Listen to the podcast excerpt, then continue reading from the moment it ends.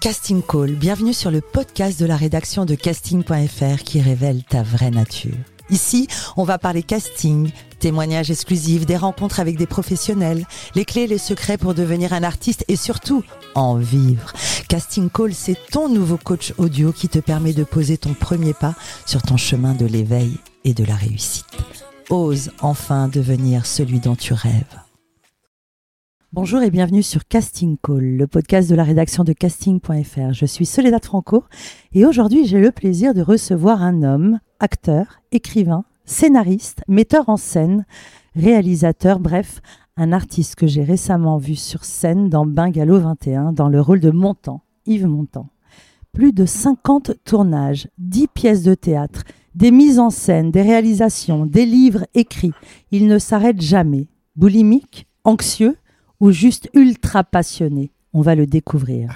Un comédien qui a commencé tout naturellement par la formation au cours Florent, puis des figurations pour devenir l'acteur reconnu qu'il incarne aujourd'hui.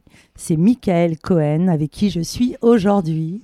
Bonjour, quelle présentation. Bonjour Michael. La devise de ce podcast est Ose devenir celui dont tu rêves.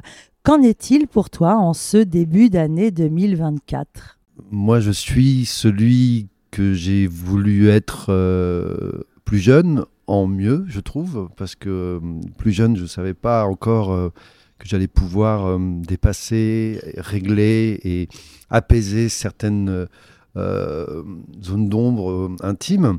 Et, mais j'avais déjà des rêves d'artisan, d'artiste, très jeune, et, et j'ai réussi à réaliser pas mal de rêves. Aujourd'hui, je suis celui que oui, j'ai toujours voulu être en mieux, voilà. Tu es né un 13 décembre 1970 à Maison Lafitte. Tu es Sagittaire donc? Oui. Et quel genre d'enfance as-tu eu?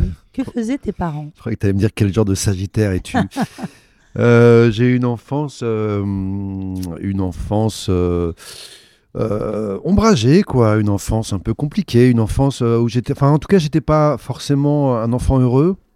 J'ai très peu de souvenirs de mon enfance d'ailleurs. Je pense que j'ai balayé pas mal de choses. Euh, mais c'est certainement ce,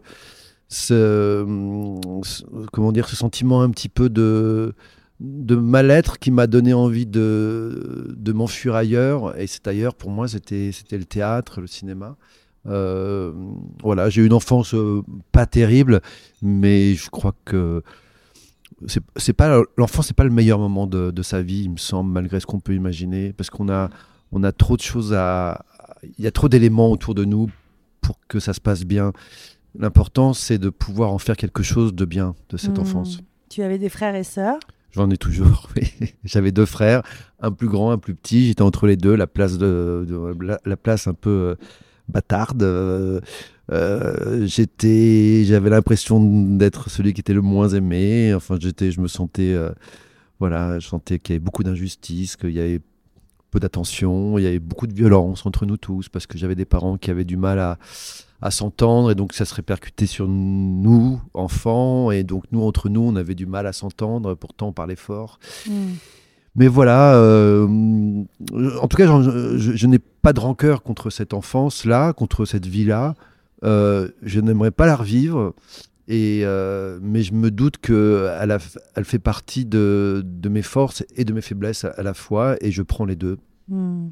Ta famille venait, enfin, tu viens d'un milieu artistique. Est-ce que tes parents euh, embrassaient une profession artistique ou pas du tout? Pas du tout, pas du tout. J'ai personne dans ma famille qui travaillait dans ce métier. Euh, moi, c'est en, en, voyant des films euh, très jeunes que j'ai été aspiré par ce métier. Et j'ai vu très jeune des films qui n'étaient pas vraiment de mon âge en plus. À 10, 11, 12 ans, j'avais déjà vu pratiquement tous les films de, de, Maurice Pialat, ou de Claude Sauté, ou de Truffaut, ou de Godard. J'étais très attiré par euh, un cinéma de l'intime, de la vérité c'était pas le genre de film que, que regardaient les, les, les, enfants de mon âge. Hmm. Euh, donc je me suis créé une famille en fait virtuelle à travers ces auteurs-là, ou même je sais pas pourquoi je pense à Claude Berry par exemple avec le film euh, Je vous aime que j'adorais, ou, ou bien sûr euh, même tous les films de l'équipe du Splendide, etc. Enfin, je regardais quand même pas que des films difficiles ou dramatiques, mais disons que je sais que j'ai vu beaucoup, beaucoup, j'ai découvert le cinéma à travers des films de Téchiné aussi, qui n'étaient pas forcément des films accessibles pour mon âge et qui pourtant me parlaient euh, directement de manière très limpide. Mais tu les voyais où? Au cinéma? Tu Je les, voyais, où? Au cinéma ou à, la télé. J'ai lu quelque part que tu étais un grand timide, c'est vrai? Oui, oui, oui. Très timide. Oui, euh, en tous les cas, j'étais, j'étais, j'étais timide, très timide quand j'étais jeune. Je le suis un peu moins. J'étais pas très bien dans ma peau.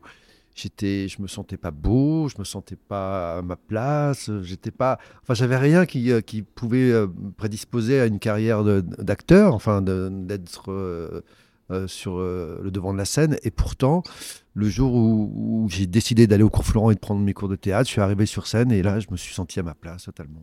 Voilà, on y est à 15 ans, tu t'inscris au cours Florent, la classe libre. Et comment tu entends parler de cette école euh, à 15 ans? Tu euh, avais déjà des rêves, tu voulais déjà être comédien? Donc, donc j'ai su vers 13-14 ans que je voulais être acteur. Ça m'est apparu comme une illumination. Mhm. Et par hasard, j'ai rencontré euh, une amie d'un ami qui elle-même était au cours Florent. Alors à 15 ans, j'étais pas en classe libre. À 15 ans, je suis allé à ce qu'on appelait les initiations jeunes, c'est-à-dire c'est les cours le samedi et le mercredi. Ah ok. Donc, euh, et on y rentrait sur audition? Non, non, euh, c'est vraiment non. Ça, c'était. Euh, non, je pense que tout le monde pouvait y aller. et tout le monde peut y aller toujours, ça existe toujours. Donc, c'était les mercredis et, et samedis.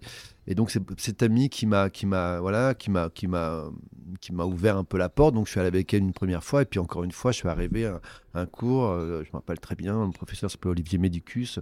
Et je suis monté sur scène et je me sentis bien tout de suite. Alors que j'avais peur de d'être intimidé, d'être euh, euh, coincé, etc. Et puis petit à petit, en fait, et donc je continuais bien sûr l'école en même temps, et petit à petit, euh, je me suis tellement plu et intégré que en fait j'allais au cours aussi des adultes et donc, en fait, j'allais plus que le mercredi et le samedi, mais je me glissais sur, les cours du soir, du, jeudi, du vendredi. De, et, donc, et donc, je me suis plongé dans le théâtre. J'ai lu tout le théâtre classique, moderne, français, étranger. Euh, j'ai appris le monde, la vie à travers, à travers ça. Euh, j'ai un peu délaissé mes études, forcément. J'ai raté mon brevet deux fois, mon bac une fois. Et, enfin, j'ai pas mon bac. Bref, mais, mais c'était, c'était, euh, voilà, mon éducation, elle s'est faite à travers ça. Et là, tu avais pris la décision de devenir comédien et d'en vivre. En tout cas, euh, c'était euh, d'en faire ta profession. C'était une passion et je voulais en Oui, euh, je sais pas, je sais, pas si j'allais en vivre, mais en tout cas, c'était ma passion et je, en tout cas moi, dans mon fort intérieur, je savais, que je ne pouvais faire que ça. Et après, effectivement, j'ai passé la classe libre, je l'ai eu. Et mais très vite, au cours Florent aussi, je me suis dit, que euh, c'est marrant parce que j'étais en plus dans une promotion euh, classe libre il y avait Eric Ruff qui est maintenant le, directeur de la Comédie Française il y avait Isabelle Carré il y avait enfin on était il y avait les, les, Robins des Bois Edouard Baird on était une belle promo. Et, Jean-Paul Roux bon bref et incroyable. mais mais on était beaucoup beaucoup et je me disais mais en fait personne va venir me chercher. Et c'est au cours Florent vers 17 18 ans que je me suis je me suis dit il faut que j'écrive mes spectacles, mes pièces et peut-être mes films pour pas être dans l'attente parce que je ne sais pas si on va venir me chercher moi. Et tu as une très anecdote vite, très vite, absolument divine avec Catherine Deneuve. Raconte-nous Catherine Deneuve qui est venue donner une masterclass ouais, au cours Florent. Ouais, elle est venue donner une masterclass au cours Florent. Moi, j'étais absolument fan d'elle. En fait, elle a fait, elle a fait partie des gens, des, des, artistes, des acteurs et des actrices qui m'ont donné envie de faire ce métier que ce soit dans le dernier métro, La sirène du Mississippi, euh, euh, bien sûr Podane, etc., Le Demoiselle de Rochefort. Et moi, c'est plus dans les films de, Truffaut que, je, l'adorais. Euh, ou même, dans, encore une fois, dans Je vous aime de Claude Berry, qui est un film que j'adore. et donc, elle est venue faire une masterclass. Au cours Florent, il y avait quand même je ne sais pas comment ça se passe aujourd'hui, mais à l'époque, il y avait tous les artistes, tous les comédiens et comédiennes venaient faire des, ouais, des, des masterclass. Je ne sais même pas si on appelait ça comme ça à l'époque, mais en tout cas des, sortes de conférences. Et on était tous là et on, voyait alors ou, ou Deneuve ou, euh, ou Lindon ou enfin bon ils sont ils sont tous passés et en tout cas Deneuve est venu et à ce moment-là j'avais 17 ans j'avais écrit un court métrage qui s'appelait Le pauvre chien qui était pour rien, et qui était l'histoire d'un homme, euh, non, d'une femme qui était, euh, qui était face à une table et qui, allait pour se suicider. Et en flashback, on avait tout le background en fait de son histoire d'amour ratée, etc. Et on comprenait qu'elle allait se suicider à cause d'un homme qui avait été une, qui a été un connard, comme ça arrive mmh. souvent. Et, et, à la fin du, du court métrage, elle, elle décide de ne pas, de pas se suicider. Elle jetait son poison par terre l'eau avec le poison. Et son chien qui était là, il est venu, euh, il vient boire le, poison et c'est lui qui meurt. C'est pour ça que ça s'appelait le pauvre chien qui était pour rien. Bon, c'était. Tu l'as tourné? Je l'ai pas tourné, mais en vous le racontant, c'est comme si je le tournais. Et, donc, et, en fait, et on poursuit. Je suis avec mon, meilleur pote, euh, moi, qui était plus âgé que moi, qui avait une voiture, qui était fan de, de, Catherine Deneuve, qui s'appelle Thierry Cliffat, avec qui on a fait des films par la suite. Le réalisateur. Oui, notamment un avec Catherine Deneuve. Et on poursuit Catherine de Neuve euh, en voiture. Et à la fin de la masterclass. Donc elle donne sa masterclass, elle s'en va. Elle s'en va. Et nous, moi, j'essaye de, de, la, de, de, l'approcher, mais il y a trop de monde, etc. etc.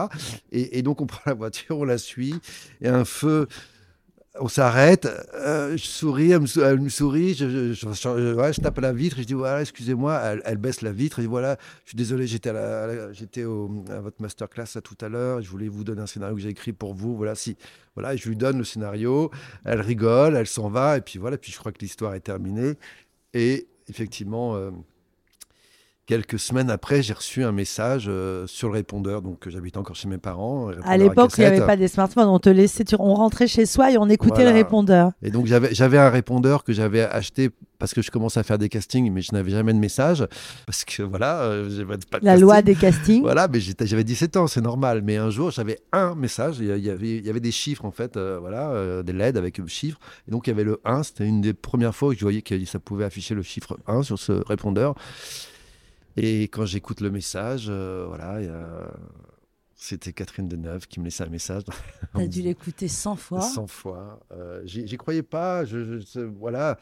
Et elle me disait qu'elle avait lu le scénario, qu'elle avait été touchée, qu'elle elle pouvait pas vraiment, elle ne sait pas quoi faire pour m'aider, mais en tout cas, elle m'a envoyé chez son agent qui était Serge Rousseau à l'époque. Chez Armédia. chez Armédia. Et pour qu'il me donne des conseils, etc. Donc je suis allé, il m'a donné des conseils, il m'a reçu. Catherine Deneuve lui en avait parlé, donc il m'a reçu, il a été adorable.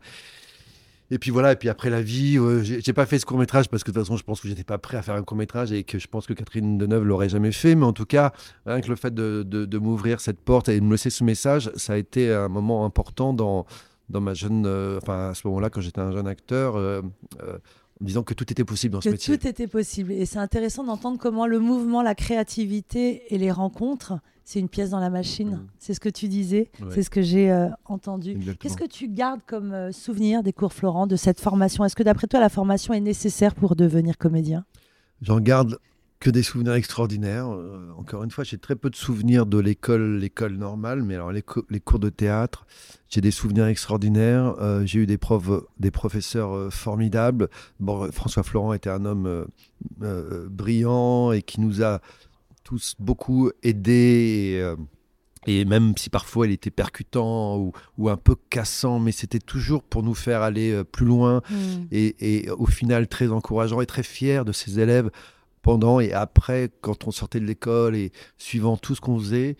Euh, j'ai eu bien sûr Francis Huster comme professeur qui était formidable, qui m'a engagé à Pro Théâtre, mais j'ai eu aussi Isabelle Nanty qui a été un professeur très important pour moi et pour beaucoup d'autres de ma, de, notre, de ma génération, notamment effectivement toute l'équipe des Robins des Bois, et Marina Foyce, euh, Pef, euh, Maurice Barthélémy, Jean-Paul Rouve, Édouard Baird. Enfin, on était, Steve Suissa, on a été beaucoup, beaucoup à être ces, ces petits poulains, quoi. Et, elle, nous a, elle nous a donné une colonne vertébrale. Elle nous a. Euh, encore une fois, je, crois qu'on n'apprend pas à jouer dans les cours de théâtre, mais on apprend à prendre confiance en soi. On apprend à, oser euh, aller mettre les mains dans le cambouis de son âme et, de sortir les choses euh, et, de se libérer des choses. On apprend à prendre des risques on ose prendre des risques, on ose être ridicule, on ose euh, faire plein de choses qu'on ose peut-être plus après, ou, alors qu'on ose faire parce qu'on a, on a osé plus jeune. Euh, et, ça a été, euh, ça a été un, microcosme, mais c'est une mini répétition de ce que, ce que va être la vie après d'artiste, parce qu'il y a des compétitions, des rivalités, parce que parfois on se plante, parce que parfois on devient la star du, du moment, et puis parfois on, a l'impression qu'on l'est plus, et que et puis, et puis on, parfois on, on veut monter un projet euh, et puis le projet se casse la gueule parce que euh, parce qu'on pouvait monter des, spectacles là-bas et il y avait plein de spectacles que, je devais faire et puis ils sont pas faits au dernier moment parce qu'un acteur ou machin. D'ailleurs, je me suis mis à écrire aussi pour ça parce qu'il y avait un projet qui s'est cassé la gueule donc j'ai écrit quelque chose pour voilà pour euh, et puis puis c'est un, un, spectacle qui est un seul en scène qui a eu beaucoup de succès au cours Florent. J'ai eu un prix, le prix, le, ce qu'ils appellent les Jacques, etc. Enfin, mais ça ressemble beaucoup à, la vie d'après, parce qu'après, euh, c'est pareil, quand on essaye de monter des, projets au cinéma ou au théâtre, c'est oui, non, peut-être, oui, non, et puis, puis à un moment c'est non, puis après c'est oui, mais les projets qui restent et qui, qui se font, c'est ceux qui n'ont pas lâché malgré, euh, malgré la, la, pression et la, la difficulté du, du parcours. Ce qui est intéressant dans ton discours, c'est justement que être, c'est d'être un comédien, ça implique euh, d'écrire, d'imaginer, d'écrire des courts métrages, euh, de proposer euh, des choses. Est-ce que d'après ah non, non, mais attends, attends. Moi, je pense qu'il faut, on faut pas mettre l'impression sur les acteurs et d'actrices. Non, mais il y en a qui ne savent. culpabilisons non, pas. Non, c'est ça. Il y en a qui savent pas, qui savent pas écrire. Effectivement, d'engranger des, des, des, projets, de réunir des, des gens, etc. Oui, oui, bien sûr, de pas être que dans l'attente, mais euh, euh, si tu ne sais pas écrire euh, un scénario, c'est pas grave, ou une pièce, c'est pas grave. Tu peux faire d'autres choses. Mais moi, moi j'encourage juste les, jeunes acteurs et actrices à, engranger des projets avec leurs potes. Et surtout, aujourd'hui, c'est encore plus facile. Tu as eu des moments de doute, des envies d'arrêter? Est-ce que justement, dans ta longue carrière, parce que tu as commencé très jeune, est-ce qu'il y a eu des moments où tu as douté J'en ai toujours, et j'en ai eu, j'en ai encore, j'en ai eu ça a été très très dur après le Covid, mais très très dur. Euh, avant le Covid, j'étais euh, j'avais j'étais dans un film qui avait très bien marché. On avait été au Festival de Cannes, c'était la belle époque de Nicolas Bedos. Dans la même année, je faisais Les Fanteman avec Joey Star et Patrice Dalle au Folie Bergère, qui avait été un carton. J'avais fait une série, euh, une série pour TF1 qui avait aussi très très bien marché. Et, et le Covid arrive, la tournée de Les Frontman s'arrête hmm. brutalement. Et puis bon, voilà, c'est le bordel partout dans le monde entier pour tous les métiers, mais en tout cas pour nous, euh, artistes et, euh, et, comédiens, réalisateurs, c'était encore plus compliqué. Et, et le métier euh, a complètement changé, c'est-à-dire que euh, il y avait plus de films de cinéma qui se tournaient, donc tous les acteurs qui faisaient que du cinéma sont, ont débarqué à la télé. Donc moi, qui suis un acteur entre les deux, qui est voilà, pas non plus une star euh, immense et, pas non plus un inconnu. Bon, voilà, donc euh, les stars de cinéma venaient faire des rôles à la télé.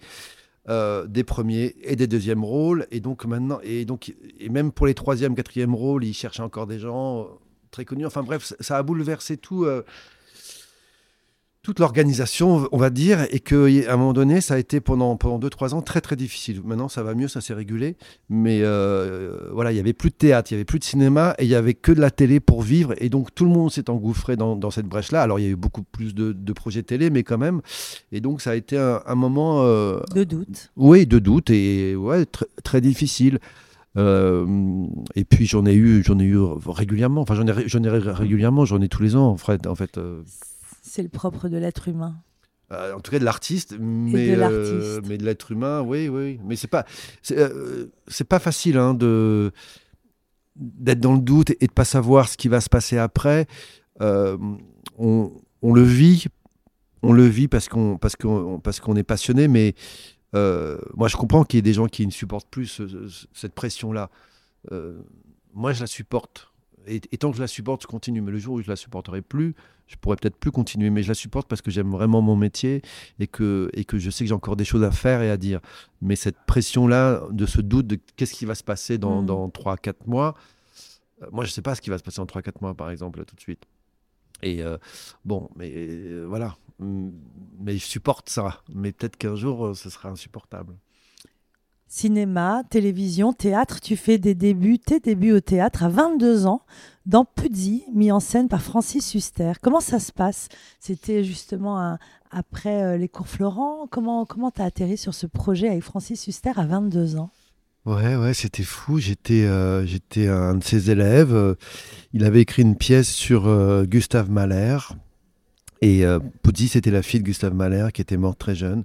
Et, euh, et il a engagé, euh, Huster, c'était ça, hein, il a toujours euh, engagé ses élèves du cours Florent dans ses spectacles dans des théâtres immenses, dans des, pièces immenses. Euh, il, a, mis le pied à l'étrier à beaucoup, beaucoup d'acteurs, les Duléry, les euh, Emmanuel DeVos. Enfin, et donc, moi, il m'a choisi. Il y avait aussi, euh, c'était Christiana Reali qui jouait aussi. Ils n'étaient pas encore ensemble. Ça s'est passé pendant, cette pièce.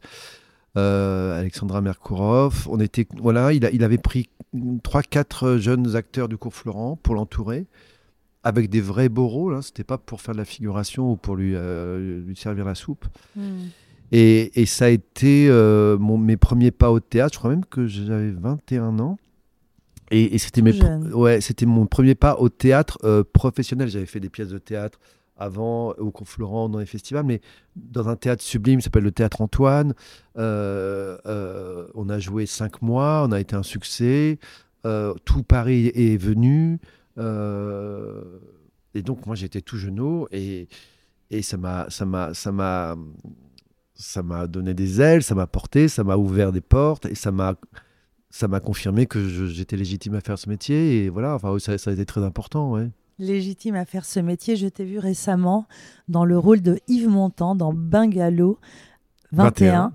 Euh, qui est un texte formidable. Benjamin Castaldi retranscrit avec Eric Emmanuel Schmitt une histoire qui est vraiment vécue. Moi, pour avoir vu le spectacle, on, rentre, on est avec vous et tu, incarnes ce rôle euh, à la perfection. Comment on se prépare à interpréter Yves Montand, qui est quand même euh, un sacré monsieur? Ouais, c'est une icône. déjà, ça a été. on a fini il y a trois jours. La dernière, c'était il y a trois jours. Je, je suis encore emprunt et et j'ai un petit baby blues de, voilà, de cet arrêt-là parce que ça a été un moment extraordinaire, euh, ce spectacle avec mes partenaires, avec ce rôle avec mon temps, avec euh, voilà le, le, retour du public, l'accueil était exceptionnel. Ça a été un moment très les fort. Saignées, les sœurs saignées, magnifiques. Et, et ouais, on, on, parle de Puzzi et pour arriver à Bungalow 21, où c'est vrai que j'ai un rôle très fort, très important dans une pièce. Et en fait, finalement, tout ça, c'est la, la, la, suite logique de Puzzi. Et euh, petite pensée à Francis Huster, parce que si j'ai fait mon temps, c'est parce qu'il parce qu'il parce qu'il m'a fait faire Puzzi, certainement. Et comment on se prépare on, moi, je rentre en immersion totale quand je prépare un rôle, donc. Euh, Même physiquement, moi, ça m'a troublé. Ouais, ouais, ouais. On te l'a dit. Ouais, ouais, ouais, ouais. Physiquement, c'est trop. Ouais, ouais, ouais, ouais, Et d'ailleurs, d'ailleurs, je suis en train de, de me laisser pousser la barbe, de, de, mettre mes cheveux en avant pour essayer de me, me, dégager un peu, parce que, parce que même dans la vie, j'étais. Euh, voilà, j'étais, en fait, même les jours de relâche, je, me refaisais mon texte tout le temps, je réfléchissais à des choses que je pouvais encore changer, bouger. Euh, le théâtre, quand je joue, au théâtre, il n'y a que ça, en fait. Je, je suis euh, immergé 24 euh, heures sur 24, quoi. C'est pas juste l'une heure et demie où je joue. Et donc, oui, j'ai lu, j'ai vu des, des choses. J'ai essayé de m'approprier le plus de, son énergie sans vouloir l'imiter. J'ai voulu faire un, voilà, un chemin moitié-moitié, quoi. Et, et lui donner un peu de ce que je suis, prendre de ce qu'il est, euh, de ce que j'ai toujours. Euh, moi, j'ai grandi aussi avec lui parce que César et Rosalie, par exemple, c'est un film que je, vois pratiquement tous les ans depuis que j'ai 10 ans. Je le connais par cœur. Euh, et, puis, c'est un artiste qui, que, voilà, que, j'admire. Et, j'aime aussi ses contradictions, j'aime aussi sa mauvaise foi, j'aime sa colère, j'aime parfois même son côté macho alors que c'est un grand amoureux. Euh, voilà, euh, j'aime j'aime tout ce qui fait un être humain avec avec ses hauts et ses bas et, j'ai essayé de le défendre euh, le mieux possible quoi. Les contradictions, on en reviendra tout à l'heure. Le, cinéma, on en parle et je veux qu'on parle casting. Ton premier film en tant qu'acteur est dans l'opération Cornet Bif de Jean-Marie Poiré en 1991. Tu t'en rappelles de ce casting? Alors, non, c'est plus, plus compliqué que ça. J'ai à l'école, pas de théâtre, à l'école normale, je rencontre, j'ai 15 ans, je rencontre un, gars avec qui je deviens ami très très vite.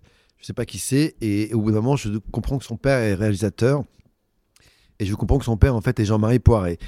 Et moi, à 15 ans, j'ai vu tous les films de Jean-Marie Poiret déjà. Je connais sa filmographie par cœur, des, hommes préfèrent les, euh, les grosses jusqu'à Père Noël, jusqu'à.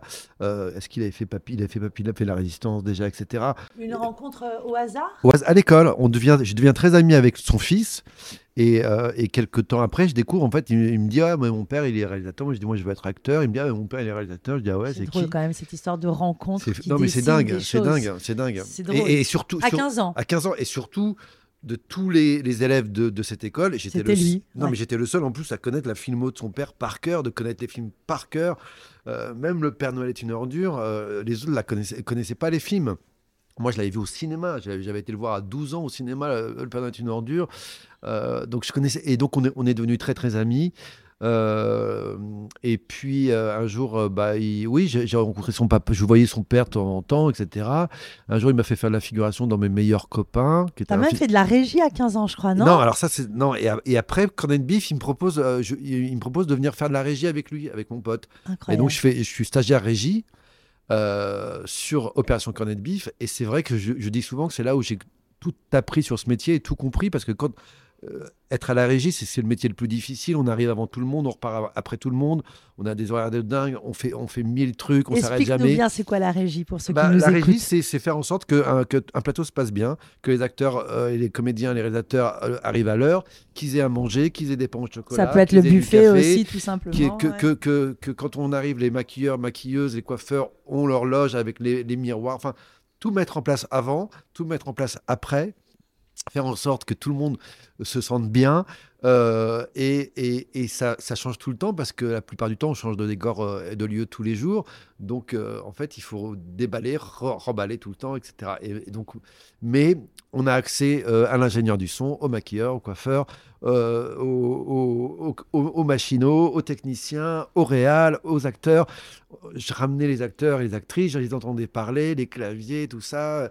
Et donc, j'apprenais, j'étais comme une petite souris. Et moi, j'adorais ça. En plus, j'allais, je faisais, je faisais, je sais pas, euh, peut-être une demi-heure de plus pour aller chercher les pains au chocolat dans la meilleure boulangerie. Je me disais, juste parce que je voulais les, vraiment qui, qui, voilà, je voulais faire plaisir. Faire plaisir, voilà. Et, et un jour, donc ça se passe très très bien et tout ça. moi, je, m'éclate. Je suis crevé hein, parce que c'est vraiment, vraiment, on se lève à 5 heures du mat et on rentre vers 22 heures. Mais bon, voilà. On ouvre et on ferme le plateau. Voilà, exactement. Mais c'est magique quand, quand on aime ce métier. En plus, encore une fois, moi, je connaissais tellement les films de Jean-Marie Porret et tous ces acteurs-là. J'étais comme un, j'étais comme à Euro Disney. Enfin, j'étais au Disneyland, quoi. Et, euh, et, un jour, euh, il y a. Donc j'étais au cours Florent et tout ça déjà. Et un jour, il y, a un, y a un acteur qui doit faire un, un militaire pour venir chercher Jean Reno à l'aéroport. Il y a quelques échanges de répliques. Et sauf que l'acteur qu'ils avaient choisi, euh, il voulait pas se couper les cheveux parce que je sais pas quoi. Et moi, je dis, bah, si vous voulez, moi, ça me dérange pas. les cheveux. Et d'abord, j'avais d'ailleurs, j'avais les cheveux bah, assez longs à cette époque-là. Ils m'ont coupé, ils m'ont, voilà, dit OK, ils m'ont coupé les cheveux. Et puis ça a été mon premier rôle euh, parlant au cinéma. Et Opération Cornet de quand, j'en parle avec les gens, il y, a, y, a plein de gens pour qui c'est un film assez culte euh, parce qu'il est. C'était avant les visiteurs. Moi, je, le préfère aux visiteurs. Il est complètement dingue. Euh, je suis devenu très ami après ça avec Valérie Lemercier. Enfin, c'est un film que j'encourage tout le monde à, voir ou à revoir parce qu'il est, assez dingo et, et, il vieillit très bien. Et je confirme. Alors après, euh, ta biographie, euh, on ne peut pas tout dire, mais les films, Le nombril du monde d'Ariel Zetoun, Les Misérables de Claude Lelouch, Cavalcade de Steve Suissa qu'on aime, tout nous sépare de Thierry Kilfar, La Belle Époque de Nicolas Bedos, les séries télé, Louis la Brocante, Sex and the City, Sam, Peur sur le lac, Master Crime, bon, le théâtre, on enchaîne aussi sur... maison close, maison close. Maison close aussi. La question est la suivante. Dans quel exercice tu te sens le mieux? Le cinéma, le théâtre? Qu'est-ce que tu préfères? Non, mais ça, c'est impossible de répondre à ça parce que, en fait, je, joue chaque personnage avec autant d'implication, que ça soit sur scène ou à la télé. Ou, encore mais l'exercice me semble si différent. Mais télé et cinéma, il n'y a aucune différence. Sauf que parfois. de fiction et théâtre. ouais, parce que parfois, euh, cinéma, tu as juste un peu plus de temps, tu peux refaire un peu plus les scènes, mais c'est pareil. Mais théâtre et, euh, fiction et, cinéma et télé. Euh, le théâtre, il semblerait qu'il y ait un enjeu comme ça en direct euh, non, mais bien sûr, bien sûr. Non, mais, non, non, mais il y a, y a, y a c'est une arène. Hein. En fait, parfois tu dis, mais je suis fou, mais pourquoi je me suis lancé dans ce truc-là? Enfin, mais je crois même, j'avais entendu une fois Belmondo dire ça, dire. Euh, euh, cinq minutes avant, j'ai voulu partir au bout du monde, et puis cinq minutes après, je voulais plus jamais partir de. Donc c'est bien sûr que c'est quelque chose. on, on, est on est des animaux quoi. On arrive vraiment sur une sur une sur une arène et on est comme, comme des fauves euh, et, on, peut se faire abattre en une seconde. Mais bon, euh, encore une fois, moi, je, je, me, je me sens bien vraiment que sur scène. C'est là où je me sens le mieux, en fait. J'ai jamais raté une première, jamais eu de. Euh, j'ai toujours le trac, hein, bien sûr, mais hmm. jamais le trac. T'es traqueur bah, J'ai le trac comme tout le monde, mais, mais pas au point d'être tétanisé. Et même parfois, le trac me donne des ailes. Je sais, je pense, je sais pas, à la première de Bungalow, 21, qui était. Voilà, c'était un, un, rôle très lourd, très, très fort. Il y avait tout Paris. C'est un sacré enjeu. Et, et ça a été une première. S'attaquer à des rôles comme euh, Montant, euh, Marilyn Monroe, même pour Céline, c'est un sacré. C'est des enjeux très forts, mais cette première, elle était magnifique. Et, euh, et, mais après, à côté de ça, il faut aussi rappeler qu'au cinéma, quand on tourne, c'est pas non plus à la cool, parce que quand on fait des scènes, Parfois, il y, a des- il y a des problèmes euh, de temps, euh, donc il faut, euh, on peut pas, on peut pas merder. Euh, Il y a d'autres acteurs, etc. Donc si on se plante, on, plan- on plante d'autres acteurs. Tu as l'équipe technique. Et en fait, tu as des gens qui te regardent aussi derrière les combos, etc. Hmm. Donc c'est pas genre, bon, bah, on, est, on peut la refaire autant de fois qu'on veut, on y va à la cool. Moi, je me rappelle, en tout cas, quand j'ai joué, j'ai tourné avec Catherine Deneuve en vrai, donc des années après cette Ça, histoire c'est de dingue. court-métrage, je me souviens que le premier jour, elle avait le trac. Elle Elle avait le trac. Et, et je trouve ça magnifique parce qu'en fait, euh, euh, bah ouais, au, le premier jour, au moment d'action, la première scène, et ben elle a le trac, quoi. Ouais, ouais, elle a le trac. Et ben, et ben euh, alors c'est pas le même trac qu'au théâtre, mais on sait qu'au final, bon, on peut recommencer. Mais il y a quand même, euh, on est quand même sur une scène de théâtre, même sur un plateau de cinéma. Hmm. Tu lui as raconté à Catherine Deneuve Tu lui as rappelé qui tu étais? Non, non, elle, elle, elle, Elle jouait ta mère au cinéma. Elle jouait ma mère, ouais, ouais. Non, non, à l'époque, je l'avais pas dit parce que, mais après, euh, oui, on- je l'ai évoqué, mais j'avais pas envie de. En fait, je, voulais pas qu'elle me dise euh, qu'elle se souvenait pas, en fait. Euh, euh, voilà, puis que, mais je sais qu'avec Thierry, ils en ont reparlé, tout ça, mais j'ai gardé, je voulais garder ce souvenir-là euh, assez intact dans, dans ma mémoire, quoi. Hmm. Alors on va parler casting. Tu disais que tu étais euh, tracker, les castings, tu sais, les- le fameux casting. Est-ce que euh, comment tu te prépares avant un casting? T'aimes passer des castings?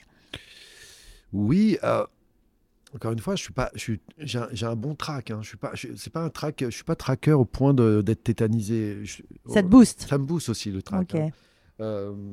J'ai le cœur qui accélère, j'ai tout ça, mais mais je suis pas en sueur et je suis pas, et je, je, je- je- je suis pas tremblant dans la voix. Mais c'est juste que c'est, voilà, au moment d'action. euh, mais même là, même là, ce qu'on fait, euh, une interview, euh, bon, j'ai moins de pression que pour un film, mais, mais euh, je suis en alerte, quoi. Je, suis pas, je suis pas dans ma, je suis pas dans ma salle de bain. Enfin, je suis, euh, Hmm. suis- euh, voilà, il y a un échange. euh, J'essaye de donner des choses, je reçois, etc. Et, euh, et les castings, j'aime, bien faire les castings en fait. Enfin, ce que j'aime vraiment, c'est les castings quand le réalisateur est là, quand le, cast- le casting directeur et le réalisateur est là, parce que ça te permet aussi de savoir si toi, tu as envie de travailler avec lui, euh, euh, la, la façon dont il dirige, ce qui te. les- Ça c'est quand on s'appelle Michael Cohen. Non, Et- non, parce que quand j'étais plus jeune, je faisais souvent des castings avec des réalisateurs. Alors peut-être ça arrive Que le- moins. le, réalisateur présent avec le directeur Ouais. de casting. Et ça, je trouvais ça, je trouvais ça génial. Et, euh, et, et, la plupart du temps, euh, on, était quand même mieux reçus parce que, parce que les, les réals, quand même, souvent, ils sont. euh, voilà, ils font un peu plus d'attention. Je dis pas que les directeurs de casting ne font pas attention, mais c'est tellement leur métier, ils en voient tellement que, bon, parfois, ils oublient de. Enfin, ils oublient que, l'acteur en face, euh, il, a, il a pensé pendant toute la journée et la veille et trois jours avant, qu'il n'a pas dormi, qu'il va, il va, il, a l'impression de, de jouer sa vie en 15 minutes.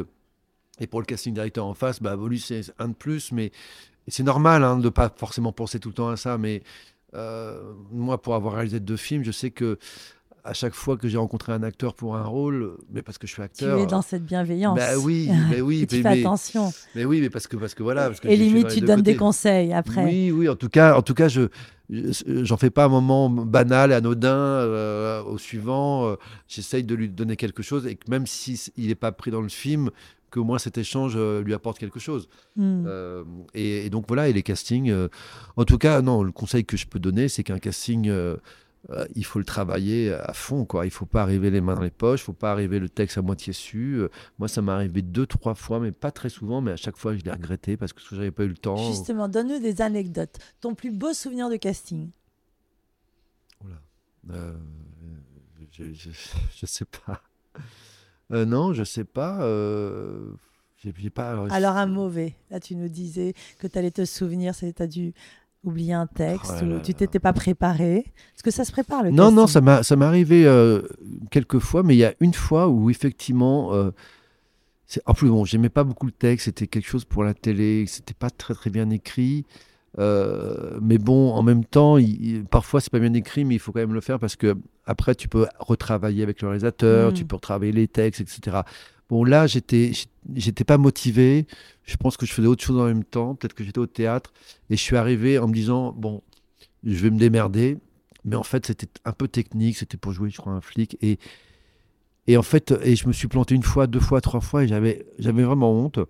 Je me suis excusé. Le metteur en scène, bon, il m'a dit non, c'est pas grave, ça arrive. Mais moi, j'avais vraiment l'impression de, de, lui faire perdre du temps. Et, et, et surtout, j'ai pas réussi à, à, me raccrocher à quelque chose. Tu es très exigeant, hein exigeant avec toi-même aussi. Bah, c'est normal, hein, on fait un métier sérieux aussi. Hein, même si on s'amuse, on fait un métier sérieux. Ouais. Est-ce que ça avait été reçu comme ça, tu penses? Je sais pas, je sais pas, je sais pas. En tout cas, en tout cas, je sais que c'est cette fois-là dont je me, rappelle vraiment précisément. Je pense que c'est vraiment une des rares fois où où j'ai pas travaillé à fond un texte dans tous les sens, même pour un truc qui me motive moins. Euh, d'abord, euh, tu sais pas après sur quoi ça peut déboucher. Si ça se trouve, ce sera pas ce film-là, mais l'autre ou, autre chose. Donc, il faut toujours donner le meilleur. toujours. Euh, déjà, il n'y a jamais de casting raté parce que c'est une rencontre. Bien Cette sûr. rencontre, elle peut t'amener à d'autres choses. Sûr.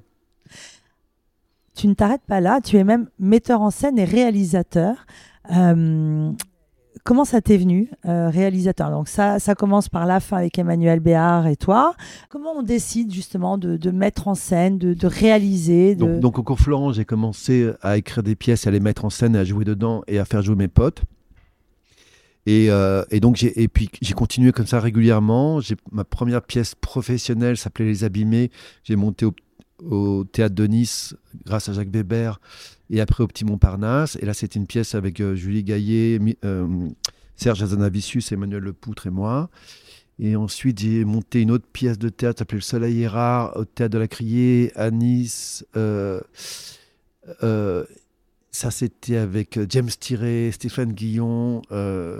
voilà. Et avant, j'avais monté une autre pièce s'appelait Le Saloperie de merde avec, avec Isabelle Nanty qui jouait dedans, une partie de l'équipe des Robins des Bois, etc. Voilà, voilà. Et le sacrifice du cheval aussi Sacrifice du cheval, c'est pas moi qui l'ai monté, c'est Tristan Petit-Girard, ah. qui, qui est le metteur en scène de la, machine de Turing, qui l'a monté à Avignon.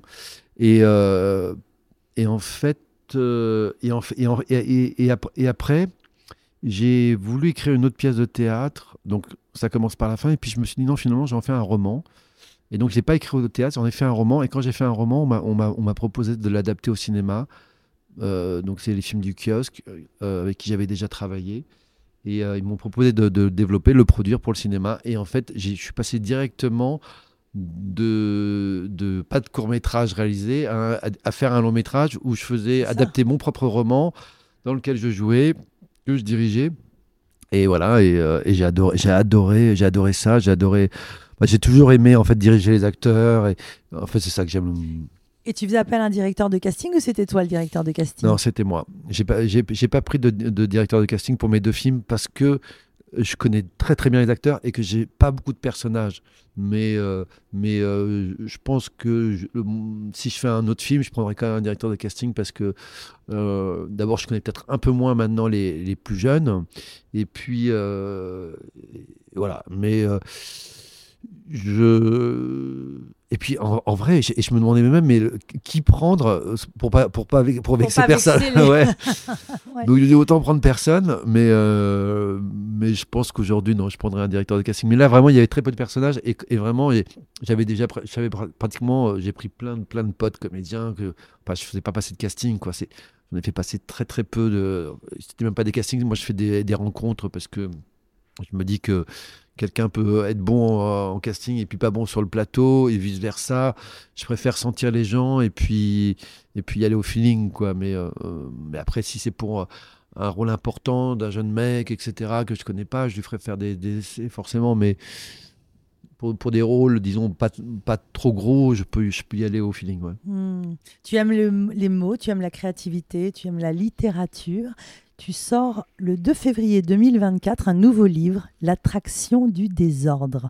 C'est un conte sentimental, hommage au chef-d'œuvre de Claude Sauté, César et Rosalie, décidément. Ouais, ça tu nous racontes? Donc c'est mon troisième livre. Mon premier s'appelait Ça commence par la fin. Mon deuxième s'appelait Un livre.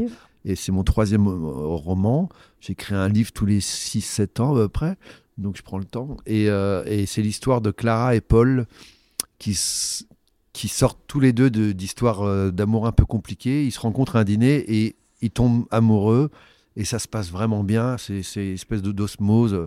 Un jour, Clara raconte à Paul son histoire précédente, qui était une passion qui a failli la, détruire, peut-être même la tuer avec Simon.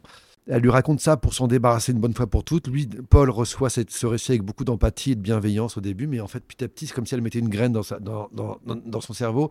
En fait, il y a une jalousie rétrospective qui, monte dans sa tête à Paul. Petit à petit, il est omnibulé par cet homme du passé et il se compare à lui sans le connaître, il le fantasme.